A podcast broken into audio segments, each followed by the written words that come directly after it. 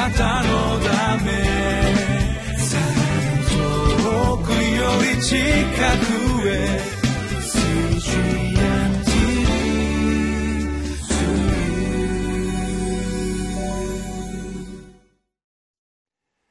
皆さんこんにちは。リビングライフの時間がやってまいりました。今日も神様の御言葉を通して励ましを受けてまいりましょ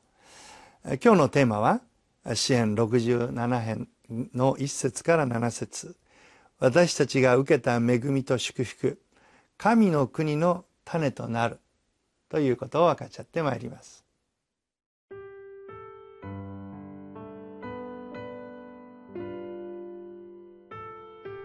詩編67編。1節から7節。どうか神が私たちを憐れみ祝福し御顔を私たちの上に照り輝かしてくださるように。セラ。それはあなたの道が地の上にあなたの見救いがすべての国々の間に知られるためです。神よ国々の民があなたを褒めたたえ、国々の民がこぞってあなたを褒めたたえますように。国民が喜び、また喜び歌いますように。それはあなたが公正をもって国々の民を裁かれ、地の国民を導かれるからです。セラ。神よ、国々の民があなたを褒めたたえ、国々の民がこぞってあなたを褒めたたえますように。地はその産物を出しました。神、私たちの神が私たちを祝福してくださいますように。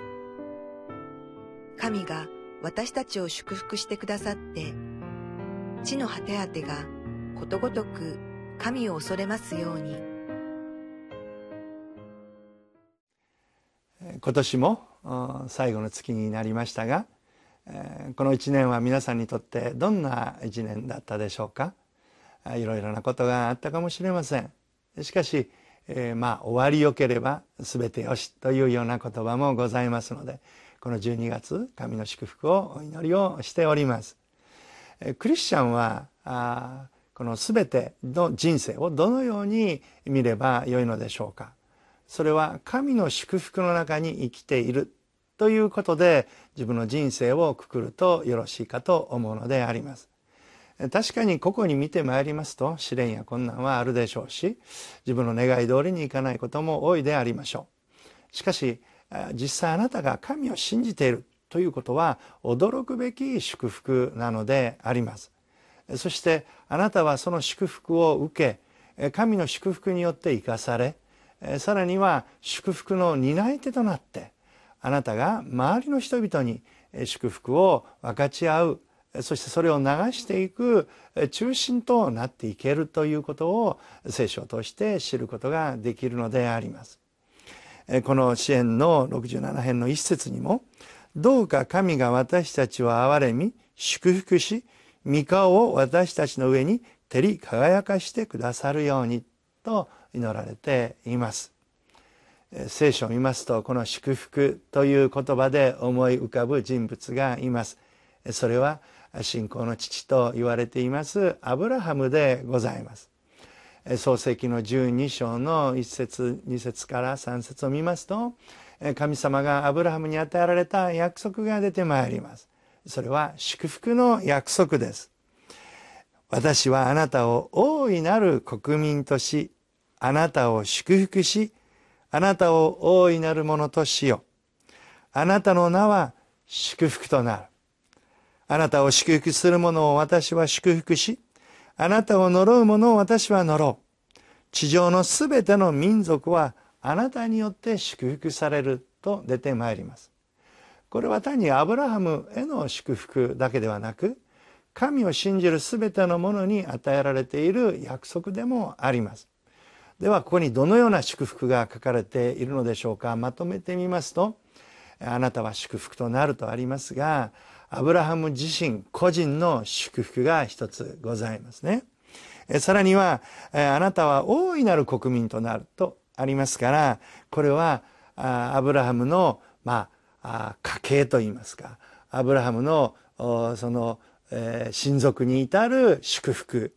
え、ということができます。さらにはさらそこにこのあるところの民族ですね、えー、大いなる、えー、国民としようともありますから、えー、国民の祝福。さらには地上のすべての民族はあなたによって祝福されるとありますからこれは全世界の祝福の源になる。それがアブラハムに与えられた約束です。だから神の祝福というのは個人にとどまりません。あなたの家計にも流れます。あなたの民族にも流れます。まあ私たち日本人であれば日本の民族に流れます。いや、日本の民族だけにとどまりません。それは世界にまで流れていく祝福なのであります。ですから、えー、2節を見ますと、この支援のえー、67編の2節を見ますと、それは、あなたの道が地の上に、あなたの見救いが全ての国々の間に知られるためですとあります。国々ですね。3節神を国々の民があなたを褒めたたえ、国々の民がこぞってあなたを褒めたたえますように。4節国民が喜び、また喜び歌いますように。そうです。ここにあるのは個人の祝福にとどまらず、国々の祝福が、神の祝福が及んでいく。それがこの一人個人あなたや私たちを通して流れていく祝福なのだということが支援で言われているのであります。クリスチャンはただ自分が救われてそれで終わりではありません。あなたの家族が救われます。それだけではありません。あなたの身内親族友人も救われるでしょう。あなたのコミュニティもまたあなたの、えー、属している民族も国民もさらには全ての国々のその世界の祝福。何かあ大げさに聞こえるかもしれませんが。いやそうではありません。あなたに与えられている祝福はそのような大きな祝福のうねりとなって流れていくんだというこの大きな神の祝福のトレンド流れがあなたを通して始まるということを覚えていただきたいのであります。またそのイメージがすぐにはつかめないかもしれません。しかし最初は何でも小さな流れから始まります。そしてその小さな流れがやがて大きな支流へ大河へと変わっていく。その祝福の始まりがあなたからなのだということを覚えていただきたいのです。イエス様も、そのことを言われました。天国はからし種のようなものなんだ。そしてその種は野菜の中で一番小さいけれども成長すると空の鳥が宿るほどに大きなものになるんだ。あなたは小さいからし種のような吹けば飛ぶようなものかもしれません。しかしそこに与えられた神の命の種が宿りそれが祝福となってうちに広がっていくならばあなたはあなただけではなく主の証人となって周りの人々の祝福へ大きく変わっていくということを覚えていただきたいと思うのです。6節に「地はその産物を出しました」「神私たちの神が私たちを祝福してくださいますように」7節神が私たちを祝福してくださって地の果て果てがことごとく神を恐れますように。そうです。地の果て果てまで神の御業祝福が及んでいくことを覚えてください。そしてそれはあなたから始まるということを信じていただきたいのであります。あなたは決して小さい存在ではありません。偉大な神の祝福の可能性があなたのうちには満ちている。そしてそれが今日からまた始まることを覚えていただきたいのです。心から神の祝福をお祈りしております。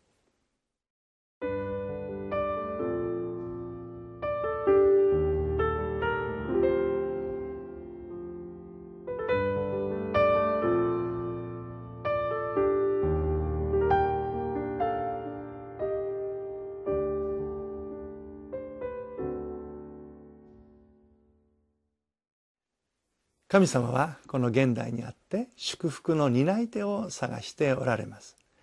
アブラハムを立てられ祝福のもといとされたように。神様はあなたを祝福のもとい祝福そのものとしてこの大きな祝福を世界に流したいと願っておられます。どうかそれを信仰によって受け止めあなたのできるところから祝福を与えるものになっていただきたいと思います。一言お祈りをいたします。神様どうか祈りを共にしておられるお方がその神からいただいた祝福を分かち合うことができるようにお隣の人に周りの人にそして